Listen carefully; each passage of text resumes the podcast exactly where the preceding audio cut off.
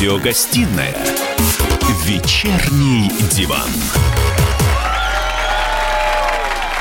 Радио «Комсомольская правда». Я Сергей Мордан. А я Валентин Алфимов. Здравствуйте, дорогие друзья. Рад вас слышать, видеть здесь. И вообще присоединяйтесь к нам. Слушайте «Комсомолку» в ближайший час как минимум. Но вообще лучше всегда никогда не включайтесь. Да, и, кстати, а, телефоны э, наши я не помню, по которым вы можете писать свои сообщения, это Валентин сейчас скажет. А я знаю одно, идет трансляция в Ютубе, там работает чат, там можно нас смотреть живьем и писать свои лютые комментарии. Да, наш телефон 8 800 200 ровно 9702, а Вайбер с WhatsApp плюс 7 967 200 ровно 9702. Окошечко с Вайбером, WhatsApp передо мной открыто, так что все будете прочтены. Никто не избежит ну, участи. Но и главные новости на сегодняшний день. Россия вышла на пятое место по числу заболевших коронавирусом. Подчеркиваю, не заболевших, а у кого нашли коронавирус. Значит, мы обогнали Германию. Вот. Э, у немцев, соответственно, по данным института имени Роберта Коха, 164 807 заразившихся, а, а у нас 167 тысяч. Ну, в общем, хоть что-то, хоть что-то мы побеждаем. А когда я совсем недавно, буквально пару дней назад, тебе э, вот с, с вот такими выпученными глазами говорил, что да мы же уже там на какой там строчке, ты говорил, ну и что? Ну, ну и что? Я, я примерно так и говорю, ну и что? Вот, слушай, это все из области а, подвезли 2 миллиона тестов. Вот, поэтому появились тесты, появились инфицированные. Раньше тестов не было, и у нас было 100 инфицированных. Что от этого изменилось в твоей или в моей жизни? Обсудим это позже. Хорошо, главный офис Почты России переедет на стадион ЦСКА. Вот, наконец-то пришлось, э, нашлось э, применение этому совершенно замечательному сооружению. Этому совершенно бессмысленному зданию, которое называют в народе стульчиком. А, заметьте, не я это сказал, так что претензии болельщиков ЦСКА это не ко мне. В Почте России заявили, что нынешняя штаб-квартира компании нуждается в ремонте, а стоимость годовой аренды а, близка к полутора миллиардам рублей. Переезд Переезд почты создаст гарантированный денежный поток для ЦСКА, считают во Внешэкономбанке, которому теперь принадлежит футбольный клуб. Это совершенно удивительно. Это вот называется перекладывать из одного государственного кармана деньги в другой карман и делать вид, что это и есть рыночная экономика, и делать вид, что ЦСКА – это первоклассная команда европейского класса, ну, которая а это сама зарабатывает команда. себе ну, на ну, жизнь. Давай согласимся. Которая... Ну, вот, вот я не хочу, я, не я не хочу оплачивать ни одну команду из своего кармана. Ни ЦСКА, ни Спартак, ни Зенит, ни одну. Я хочу, чтобы они все сдохли и, раб... и играли в футбол после работы на заводе. Вот это вот моя голубая мечта. Вот так я себе вижу спортивное будущее России. За что я люблю «Спартак», что в него он действительно оплачивается из кармана, ну, исключительно одного человека. Дай бог ему здоровья. Леонида Федунова, да. да. Ну и последняя новость. Минпросвещение не исключило переноса ЕГЭ на вторую половину лета. Значит, для тех, у кого дети еще маленькие, или для тех, у кого дети уже давно взрослые, а внуки еще маленькие, рассказываю. ЕГЭ – это экзамен после 11 класса, а по результатам которого, значит, выпускник э, школы, который автоматически становится абитуриентом, поступает или не поступает в тот или иной вуз. В зависимости от количества баз, баллов, которые он набрал на ЕГЭ, он может поступить либо в МГИМО, а МИД Российской Федерации, что вряд ли, конечно, потому что там 400 баллов набрать надо, либо поступить в какой-нибудь э, Благовещенский сельскохозяйственный институт, что, в общем, вполне реально и под силу а, простому парню из провинции, который а, даже пишет с ошибками. Поехали. А, сейчас поедем. Что по этому поводу а, говорит? Да, да, точно, да. точно, точно. Евгений Ямбург, заслуженный учитель Российской Федерации, директор Московского центра образования номер 109. Ничего трагического я этому не вижу. Школы готовы. Во-первых, подготовка идет. Может быть, даже более глубокая, чем обычно. Почти в индивидуальном режиме. Мы не знаем, как будет развиваться ситуация с пандемией. Но если будет необходимо, так распределим детей, чтобы не мотать их по соседним другим школам, что они на безопасном расстоянии друг от друга спокойно все это напишут. Нужно будем в июле принимать или даже в начале августа. Но отменять это нельзя ни в коем образом, потому что это вызовет хаос и целый ряд необратимых последствий. Это демагогическое, популистское предложение, которое вносится. Ну, представьте себе, если это все отменить и только по итоговым отметкам, значит, в 5-7 вузов напишут заявление дети, и проконтролировать это будет нельзя. Напишут в основном ведущие вузы, такие как МГУ, Бауманский, и тогда провинциальные вузы останутся вообще без абитуриентов. Это хаос. Поэтому надо будет задержимся. Ну вот говорят каникулы, погорят у детей, ну 11 класс, какие там каникулы. Главная задача их будущей карьеры поступления в вузы. А у меня вот ощущение, когда на август переносят э, экзамены, это как будто ты двоечник, не сдал сессию, ну это по институтским временам вспоминаю, и все, осенью придешь, и тогда посмотрим, поговорим. Вот э, я не знаю, кого учитель, заслуженный учитель России Ямбург называл э, демагогом. Мне кажется, его рассуждения такие же демагогические. Опустеют провинциальные вузы или не опустеют. Почему он решил, что поступать нужно именно по средним оценкам в аттестате, а нет, Слушайте, но мы уже про это не один и не два раза говорили. На самом деле вернуть вступительные экзамены в институты, конечно же, можно. Другое дело, что это уже поздно делать, и ни к чему хорошему это не приведет. И нынешняя система уродская и плохая, и слабая, но если ее сейчас сломать, то это все окончательно обрушится и рухнут под своим весом, в том числе и оставшиеся там 10-15 нормальных вузов, которые в России есть. Все бы остальные, честно говоря, я просто закрыл. Вот теперь поехали. Теперь. Вечерний диван. Итак, Итак. Итак, итак, итак, снова Путин. Папа. Да, и папа. Да. Ага, благодарю, мне подали чай. Значит, смотрите, а, Путин снова обратился к народу. Точнее, к народу он совершенно не обращался, обращался он к своим министрам-капиталистам, вот, но перед закрытой частью совещания а, как бы немножко, так сказать, монаршей милости досталось Сенату. Я внимательно прослушал, и, признаться, я, я опять ничего не понял. Валентин, может, ты что понял? Это было зачем? Это было про что? Содержательно что? Вот кроме того, что Мишустин пошел на поправку, содержательного я не услышал снова ничего.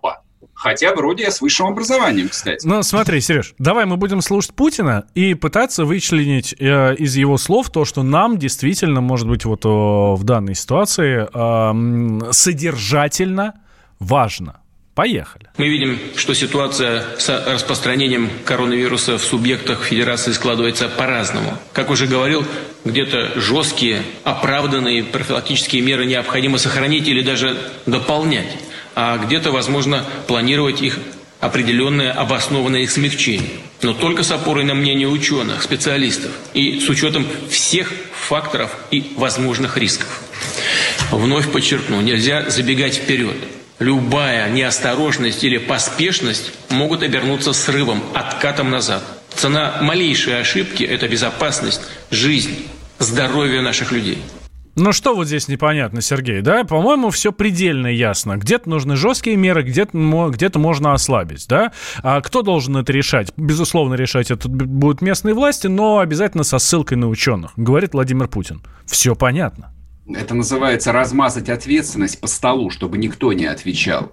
То есть, ну, совершенно очевидно, та система власти, которая выстраивалась в стране последние там, 25 лет, она жестко вертикальна, она заточена под Кремль. Все маломальски, я подчеркиваю, маломальски серьезные решения, которые принимаются в России, принимаются последняя виза ставится в Кремле.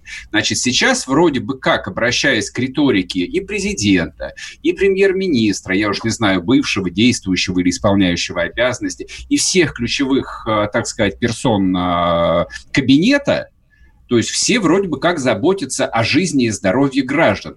Хорошо, предположим, кто за это отвечает? То есть, серьезно, вы хотите убедить, э, значит, простых 148 э, миллионов россиян, что 85, 85 губернаторов, 85 отдельных человек отвечают за жизнь и здоровье людей в этой стране?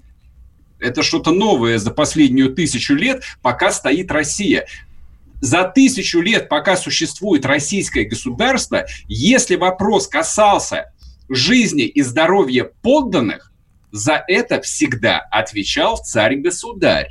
И как он решал, так оно и было. Угадал, ну, повезло. Не очень угадал, ничего, страдаем маленько, потом все как-нибудь образуется. А здесь, то есть, кто во что гораст. Значит, э, я просто посмотрел сегодня на цифры так называемой самоизоляции. В Казани изначально ввели самые жесткие меры. То есть, какие-то там дикие пропуска еще вот до наших этих QR-кодов. До которые... московских, да-да-да. У них, да, у да, них да, вся да, эта да. история была, да. То есть, у них ну, там Казань вообще как... пилотный регион у нас во всем. Да, там какая-то золотая орда просто началась. В общем, я думал, что сейчас будет такая азиатчина, которой тут мы не видели 300 лет. Значит, сегодня в Казани самый низкий уровень самоизоляции. То есть я понимаю, что в столице Татарстана на улице все, кто хочет быть. Да на самом деле и в Москве на улице все, кто хочет быть. Вот и теперь скажите мне, а, а я не знаю, как называется, там а, вроде пост президента в Татарстане отменили, а вот тот, кто вместо Глава Шайми... республики. Да, глава республики, тот, кто вместо Шайми... Шаймиева, вот он отвечает за это? Или все же за это отвечает там, специально обученный человек в Москве? Собянин отвечает за это? Или все же, наверное, кто-то другой? Вернемся. Первая радиогостинная «Вечерний диван». Как дела, Россия? Ватсап-страна! Это то, что обсуждается и то, что волнует. Это ваши сообщения в прямом эфире, в том числе и голосовые. Каждый день с 11 до 15 часов с Михаилом Антоновым. Эфир открыт для всех. Включайтесь. Радио «Комсомольская правда». Радио про настоящее.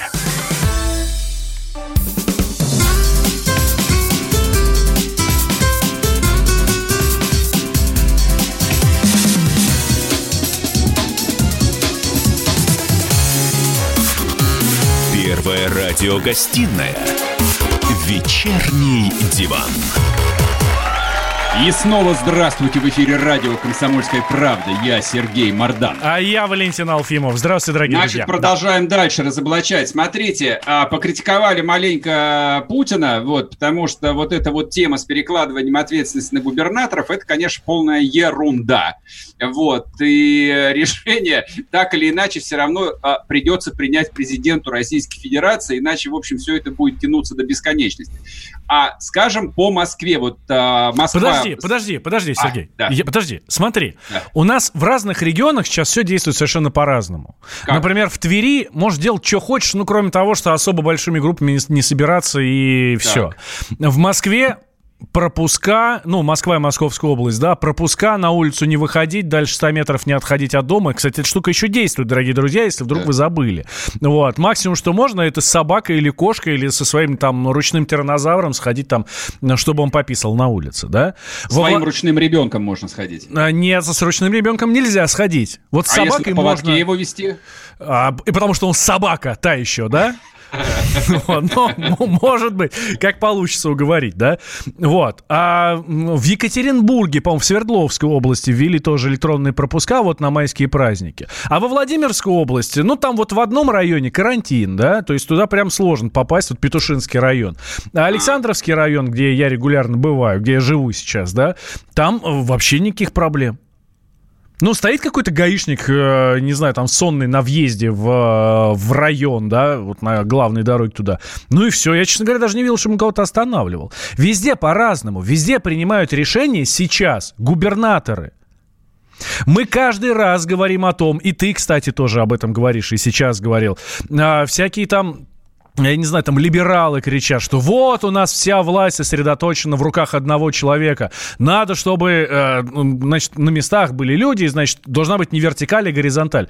Ну вот, вот, реш... вот тот самый момент, когда, возможно, все изменится. Когда каждому губернатору дали э, возможность решать. Что в этом плохого?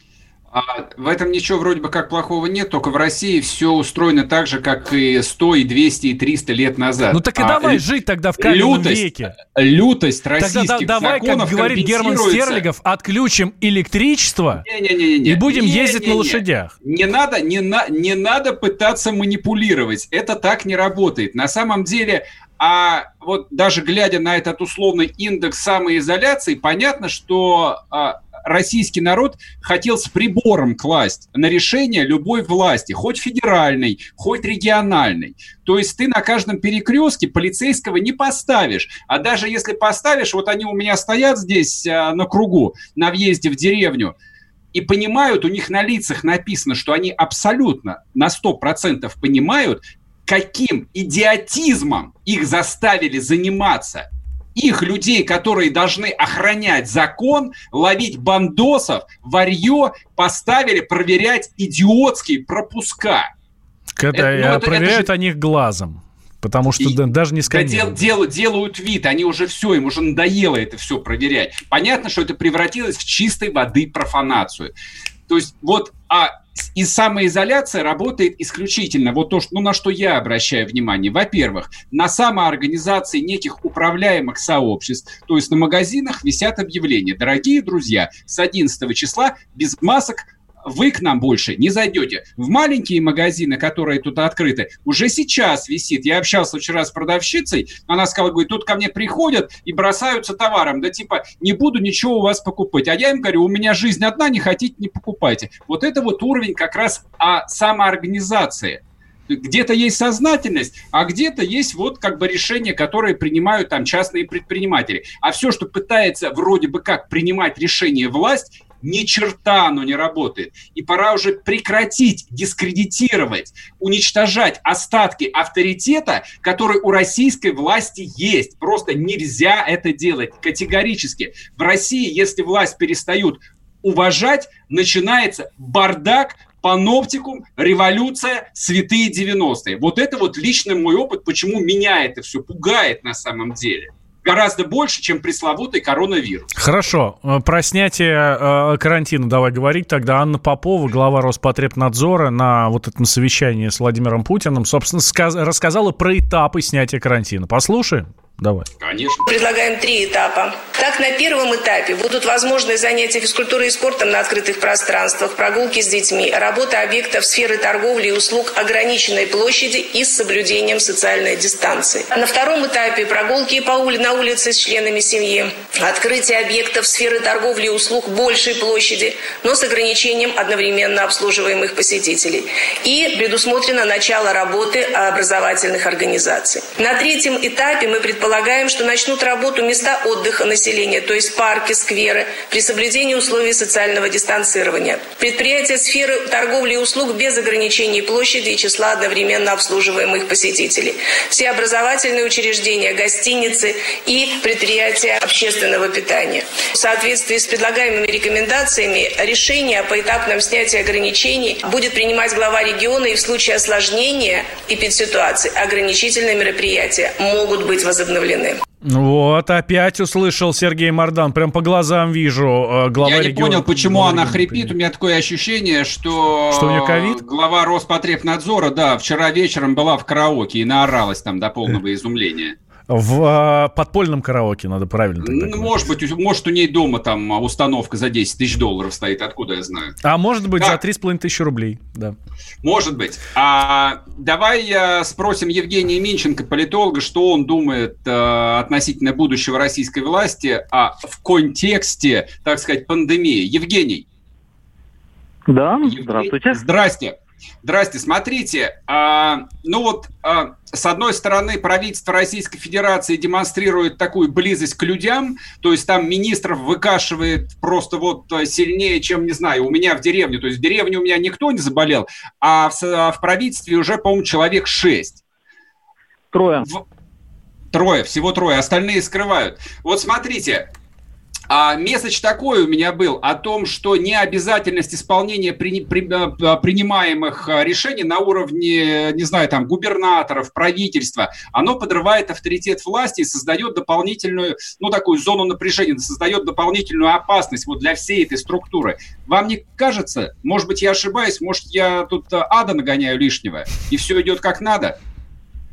Слушайте, ну а какая необязательность выполнения? Ну они вынуждены работать, они не э, самоизолируются. Они, конечно же, сокращают до минимума коммуникацию, но есть необходимость там часто находиться, например, на рабочем месте, потому что там спецсвязь, которую невозможно провести домой. У кого-то есть, а я... у кого-то нет. Евгений, я про другое на самом деле. Вот они выпускают э, вся... всяческие драконовские распоряжения, одно другого страшнее, то штрафа по 5 тысяч, то запреты выходить на улицу с детьми, а народу уже плевать. То есть, если поглядеть на индекс самоизоляции, он там стремится к нулю. Все, кто хочет на улицу, все на улице. И каждый понимает, что на, на любые решения власти, исходят ли они от Собянина или от Путина, наплевать. И мне кажется, вот а, в российских реалиях вот это вот очень опасно. Ну, я думаю, что вы э, несколько эмоционально преувеличиваете. А, я думаю, что, наверное, э, чрезмерные ограничения, например, на прогулки в парках, ну, mm почему нельзя гулять, например, при соблюдении дистанции от других людей? Я думаю, что чрезмерные ограничения на занятия спортом в свежем воздухе тоже не понимаю, почему, например, человек не может выйти на пробежку. Вот. Но в целом большая часть ограничений, о чем говорит, э, в общем-то, международный опыт, э, выглядит скорее разумно. И э, опять же, ну, я, я лично, например, вот, работу не хожу, гуляю с собакой. И, в общем, стараюсь минимизировать свои контакты с кем бы то ни было. И это вопрос, ну, в том числе безопасности моих родных и близких. И для меня в этом смысле а, то, как ведут себя представители власти, ну, по большому счету, а, особого значения не имеет, потому что у меня другие приоритеты – это безопасность родных и близких. Вот, и, в общем-то, я думаю, что многие граждане России думают точно так же. Что вы думаете по поводу новых предложений Путина? То, о чем он сказал ну, на сегодняшнем совещании. Ну так там нет как таковых новых предложений. Там, в общем-то, логика такая, что давайте в зависимости от ситуации в каждом конкретном регионе будем принимать решение о том, э, какими темпами будем выходить из э, так сказать, этого режима самоизоляции. Ну, Московский да. стройкомплекс, я так понимаю, 12 мая запускают. Ну, э, потому что ну, там сказано стройкомплекс и промышленность, ну, я что-то... Ну, понятно, что имеется в виду, конечно же, стройкомплекс. Да. Угу. да. Вот. Э, так что, ну, постепенно какое-то движение есть, но я думаю, что э, все равно это история еще на месяц-два, так или иначе. То есть вы думаете, месяц-два мы еще будем сидеть дома? Ну, э, вполне возможно. То есть э, какие-то ограничения начнут постепенно отменять, но я думаю, что так или иначе, там, скажем, в Москве вот эти вот карантинные меры э, с высокой долей вероятности продлятся, там, скажем, до 1 июня. Отлично. Евгений, спасибо большое. У нас в эфире был Евгений Минченко, политолог, президент коммуникационного холдинга Минченко Консалтинг. Да, значит, Евгений сказал тут важную вещь, про которую там чуть я не забыл. Конечно же, вы, друзья мои, москвичи, будете и дальше сидеть дома. Но стройки московские запущены уже все с 11 -го. Первая радиогостинная «Вечерний диван». Георгий Бофт. Политолог, журналист, магистр Колумбийского университета, обладатель премии «Золотое перо России» и ведущий радио «Комсомольская правда». Авторскую программу Георгия Георгиевича «Бофт знает». Слушайте каждый четверг в 17.00 по московскому времени. А что такое деньги по сравнению с большой геополитикой? Мы денег тут не считаем.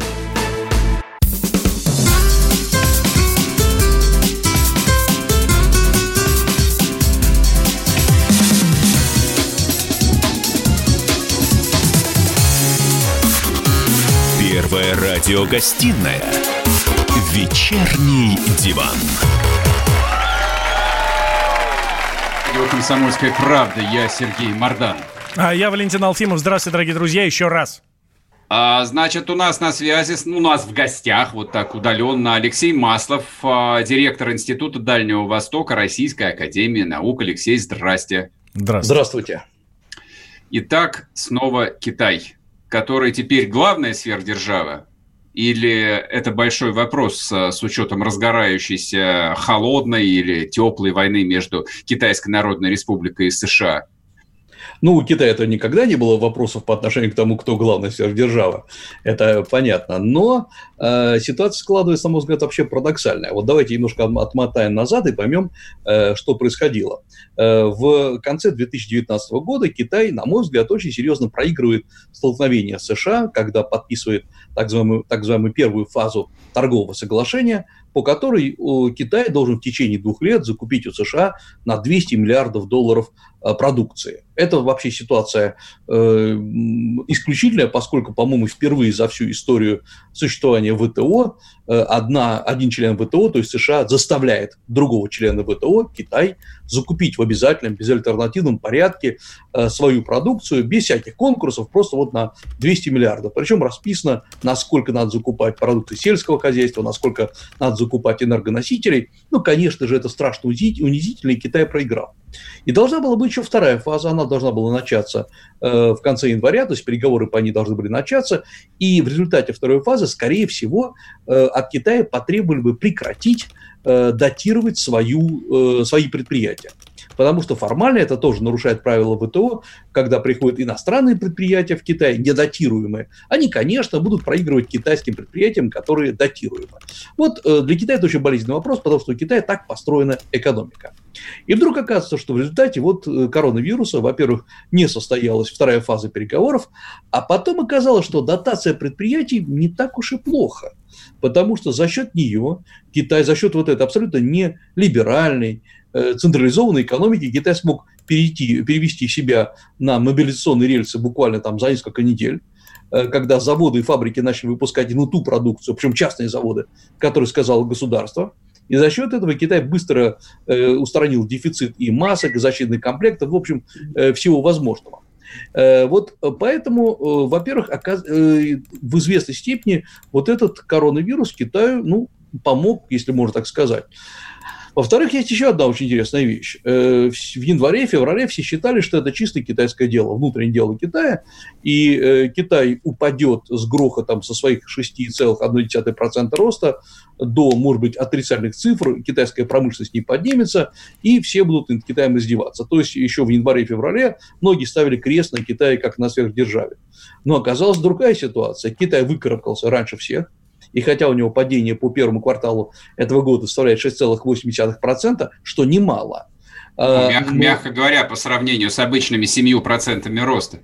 Конечно, но вообще я напомню, что для, э, для китайской экономики это триллионы долларов, строго говоря. Да. Но э, ведь оказалось, что Китай э, вышел сейчас, вот в апреле, я имею в виду, на рост больше, чем 100% по многим видам промышленности, ну, так называемый отскок отскок рынка. А при этом другие страны США, э, не говоря уже о Европе, наоборот, пока с грохотом падают вниз. Я прошу прощения, перебью вас. Смотрите, то, что Китай, э, как говорят, восстановил э, работу промышленности, это замечательно, но современная экономика, она же циклится, так сказать, не на уровне конвейера, а на уровне склада. Кому он продавать-то все это будет? В Штаты, в Европу, так там падение на 6-7%. Это, это главный вопрос, потому что у Китая, как говорится, все рассчитано. До конца года он будет раскручивать свой внутренний рынок. То есть он будет работать на внутренний рынок, э, у которого теоретически должны были закончиться деньги, ну, потому что люди три месяца сидели э, без, э, без работы, без денег. Но на самом деле опять-таки, возвращаясь к дотации китайского рынка, Китай в прямом смысле залил э, ликвидностью э, свой рынок, и ежемесячно, январь, февраль, март, э, каждый месяц количество ликвидности, проще говоря, наличных денег, э, прибавлялось от 8 до 10 процентов. Э, и Китай не раздавал деньги всем, как там многие почему-то считают. Э, Китай выделял беспроцентные кредиты там на 8, на 10 лет. Китай делал так, что, например, возвра... вернул зарплату, нет, утраченную, недополученную прибыль малым предприятиям, те, которые платили до этого налоги и так далее. То есть у людей оказались сейчас на руках какие-то деньги. И вот они сейчас начинают, должны точнее, вливать их в промышленность. Я приведу всего лишь один простой пример. Mm-hmm. В Китае рынок автомобилей упал на 7, продажи автомобилей на 70%. Ну, это mm-hmm. понятно. А сам по себе рынок производства автомобилей упал на 40%. Э, что опять э, там без объяснений понятно. Но при этом есть уникальный фактор. Э, компания Tesla продала э, за вот эти месяцы, за первые, там, за апрель, э, более 10 тысяч, 10,5 тысяч автомобилей, что является просто рекордом для продаж компании Tesla по всему миру. И э, это есть отскок рынка. Или, например, мы смотрим поразительные отчеты таких компаний, как Louis Vuitton и э, Cartier, ну, мягко говоря, не, э, не самых дешевых и тем более не, э, не компании для там, ежедневных покупок. Вот у них прибыль составляет 147-150% по апрелю. Вот это и есть отскок рынка. Потом, конечно, все сравняется. Но если Китай продержится до конца года на своем рынке, а потом уже начнется восстановление мировых рынков, то Китай выровняется по росту. Смотрите, я просто хочу напомнить, что примерно там, ну, по разным цифрам 30-35% китайской промышленности ориентированы на экспорт вот, который, соответственно, сжался, и перспектива восстановления американского, европейского и азиатского рынков, в общем, пока, мягко говоря, весьма сомнительно. Все говорят о продолжительной э, рецессии. За счет внутреннего спроса они никак э, вот этот провал скомпенсировать не в состоянии. Но дело даже не в этом, а дело в том, что последние заявления, ну, допустим, того же министра финансов США Научена, там постоянные заявления Помпео или Трампа, а также европейских лидеров о том, что Китай виноват виноват в этой пандемии, Китай должен ответить, Китай должен заплатить. Это начало холодной войны или нет? Потому что я а, сейчас закончу мысль. Я прочел в последнее время, ну, наверное, десятка-два статей ведущих а, англоязычных СМИ. То есть вот формулировка «красный Китай», слушайте, ну это новое. То есть вот мне э, вот э, термин «красный» там или э, «коммунистический Китай» не, не, не попадались, ну, наверное, лет 30. Я бы добавил еще к этому, Сергей, сейчас мировое сообщество хочет предъявить иск Китаю за пандемию коронавируса, соответственно, ну, потребовать убытки. Да, это, это, это, это безумно интересно, потому что впервые, наверное, за всю историю человечества э, мы имеем дело, что одна страна или группа стран предъявляет другой группе стран э, иски за заболевания. Это, это никогда такого не было, э, потому что я напомню, что был в 2009 году вирус N1H1, Э, который э, зародился в США, там погибло довольно много людей, и сначала говорили, что погибло несколько десятков тысяч, а в 2012 году пересчитали погибших, э, и оказалось, что там погибло, по-моему, там больше 200 тысяч человек. Но и в США, и по миру тоже много погибло. Но никто же в США не предъявлял эти претензии. В чем дело? Во-первых, вопрос про холодную войну. Я думаю, что она давным-давно уже идет. Это не начало войны это э, очередная фаза холодной войны, которую очень грамотно э, затевает США. Потому что США волнует не рост экономический Китая. У США много рычагов э, давления, влияния. В конце концов, за США пока находится контроль над мировой финансовой системой. Но США волнует то, что Китай полез в ту область, которая всегда была монополией Америки. Это высокие технологии. Да. Угу. И вот, собственно говоря, почему пошла атака на Huawei, на ZTE. Ведь пока Китай э, делал массовую продукцию и, кстати говоря, очень активно пользовался каналами сбыта в США, это мало кого волновало. Наоборот, все, все говорили, что как прекрасно, что э, Китай поставляет нам дешевую продукцию. Но как только Китай начал э, играть на поле экспорта высоких технологий, облачных технологий, э, создания своих э, мегакомпаний, опять типа Huawei э, и других – вот это США начало волновать. И начинается атака. И атака может быть э, только не... Сначала Китай пытались подвинуть, Китай подвинуть очень сложно. У Китая есть свой макроэкономический регион, или говоря простым языком, свои друзья, которые привыкли жить на китайские деньги. Многие страны просто действительно живут на китайские деньги. И вот тогда, по сути дела, была развернута холодная война, э, и сейчас то, что мы видим обвинение Китая, это продолжение этой холодной войны. И, честно говоря, обратите внимание, абсолютно неважно, и в этом, может быть, цинизм ситуации заключается в том, что неважно, э, реально ли э, э, коронавирус был создан в китайских лабораториях или убежал из них. Важно то, что эти обвинения не будут сняты никогда в ближайшие там 10 лет. Они будут как гири на ногах болтаться у Китая, и Китай станет в прямом смысле токсичным да, для э, многих э, партнеров. И поэтому Трамп говорит одно, разведсообщество говорит другое, а ученые говорят третье. Но на самом деле никого не волнует. Китай уже стал виновником всех бед. А чем это грозит Китаю? Ответьте, у нас 30 э, секунд до перерыва.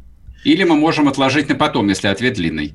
Э, вы знаете, а там есть интересные нюансы, я думаю, что отложим на потом, потому что имеет смысл порассуждать, как это еще и на России отразится. Хорошо, да, это самое важное. То есть Китай Китаем, но интересно, что же будет с Китаем и с нами. Соответственно, обсудим это после перерыва. Не уходите, дождитесь.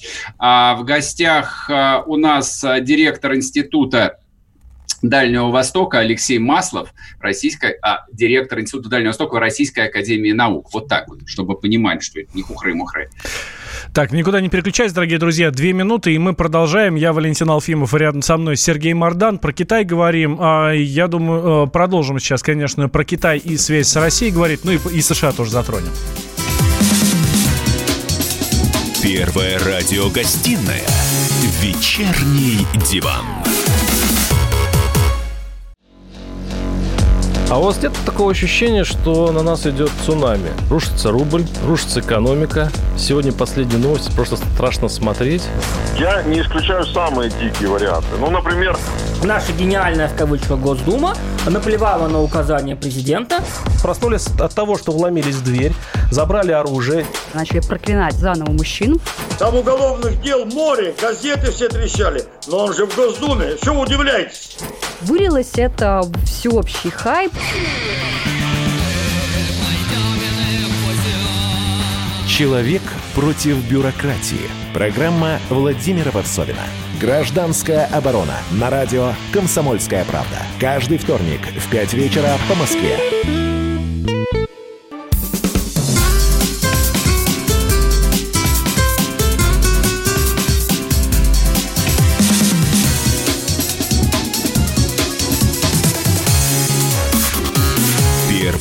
Радиогостинная «Вечерний диван». И снова здравствуйте. В эфире радио «Комсомольская правда». Я Сергей Мордан. А я Валентин Алфимов. И у нас в гостях Алексей Маслов, директор Института Дальнего Востока Российской Академии Наук. Говорим про да, Китай, про э, то, как он будет выходить из всей вот этой вот истории э, с коронавирусом. Удастся ли предъявить мировому сообществу обвинение и хоть что-то, хоть что-то поиметь с этого Китая за э, те убытки, которые, собственно, они, которые мы понесли. Как на России отразится вся история с Китаем, с его будущим, вот то, о чем мы говорили? Ну, вы знаете, я хотел бы закончить мысль. Сергей вот в прошлом до джингла э, поднял очень важную идею о том, что впервые в США возникли э, такие термины, как угроза коммунизма, э, Красный Китай, и то есть откуда-то взяли всю эту такую замшелую риторику. Это не новая, конечно, как раз старая риторика, потому что у США пытаются выработать Китаю стойкую идиосинкразию – Э, конечно, вот говорить о Китае как коммунистический Китай – это напрасно. Да, Китай не отказался от строительства социализма, это все записано э, в Конституции, но э, пытаются образ Китая свести к каким-то очень простым образом для общественного мнения. Коммунистический Китай все скрывает, все специально сделал так, что предупредил позже мировое сообщество, чтобы эм, многие заболели и так далее. На самом деле, конечно, говорить, что Китай без греха полностью нельзя. Э, была задержка в предупреждении, но э, Китай сам должен был разобраться, от, что, с чем он столкнулся. Я напомню, что Китай предупредил ВОЗ 31, января, 31 э, декабря, и с этого момента он предупредил о том, что появился неизвестный вирус. И этот вирус имеет тенденцию к, грубо говоря, к эпидемии, к началу эпидемии.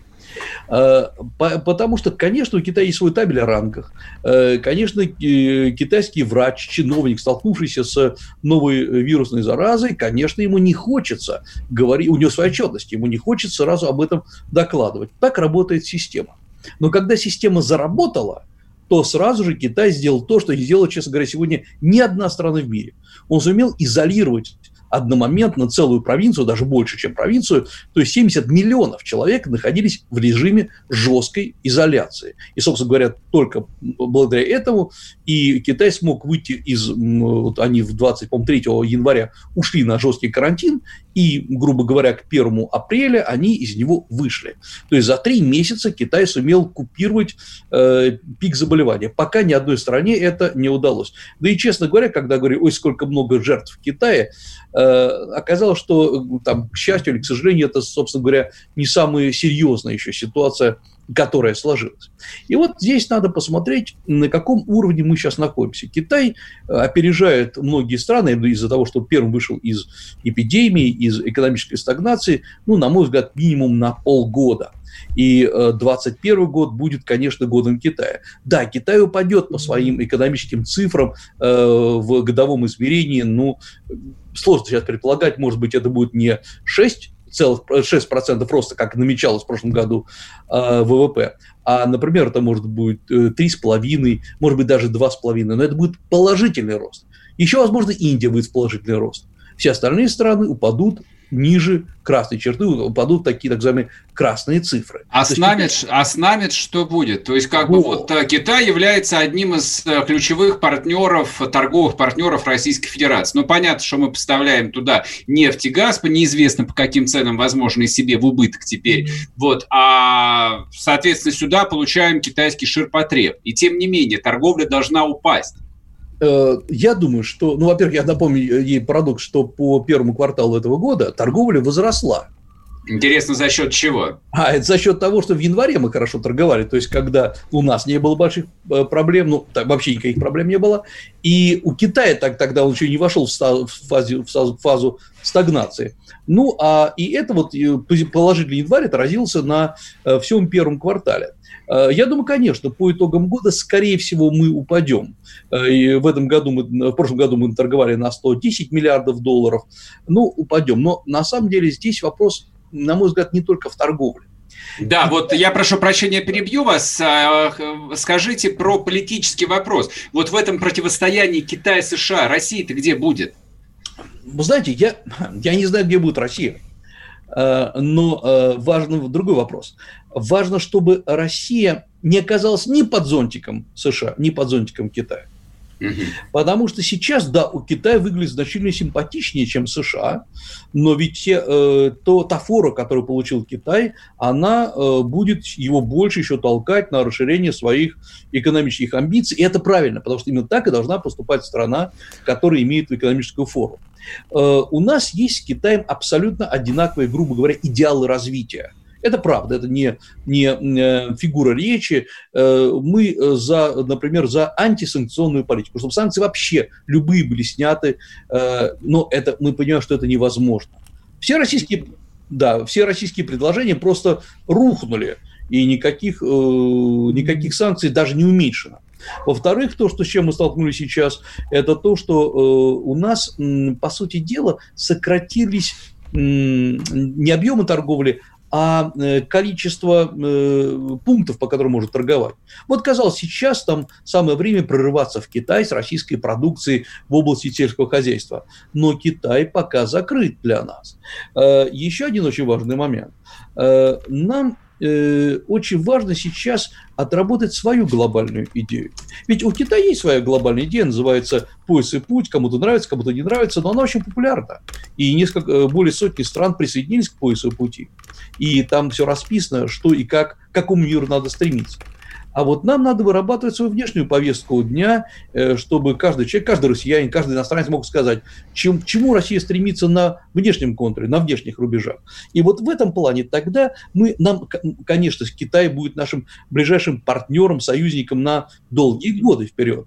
Но при этом нам надо все время отставить свою повестку дня, свою интеграционную идею. Э, нам надо, конечно, развиваться больше в направлении э, Центральной Азии. Вот тогда мы сможем на равных говорить с Китаем по всему широкому спектру вопросов. Ясно. Алексей, спасибо большое. Мы сейчас уже будем заканчивать нашу программу. У нас в гостях был Алексей Маслов, э, директор Института Дальнего Востока Российской Академии Наук. Говорили про Китай. Я про Китай два слова буквально скажу. Вот сейчас начинается очень интересная история в Казахстане, где сняли Дорегу Назарбаеву.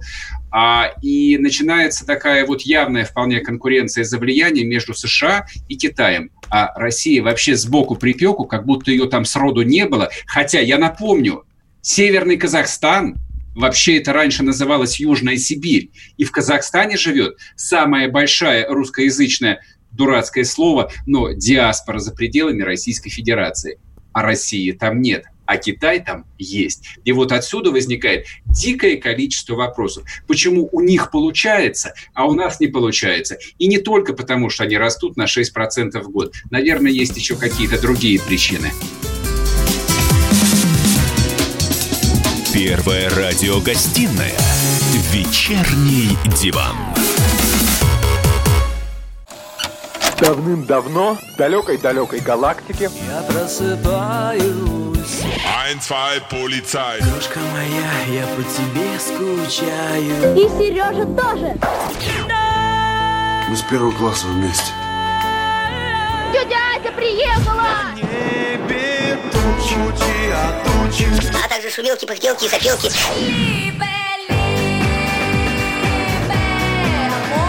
Это не ностальгия, у нас просто память хорошая. Мы услышали одну фразу или песню, почувствовали вкус, который мы называем вкусом детства, уловили запах и тут же мысленно перенеслись на несколько лет назад.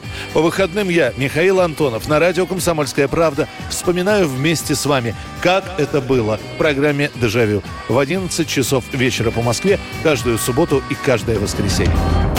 Hasta la vista, baby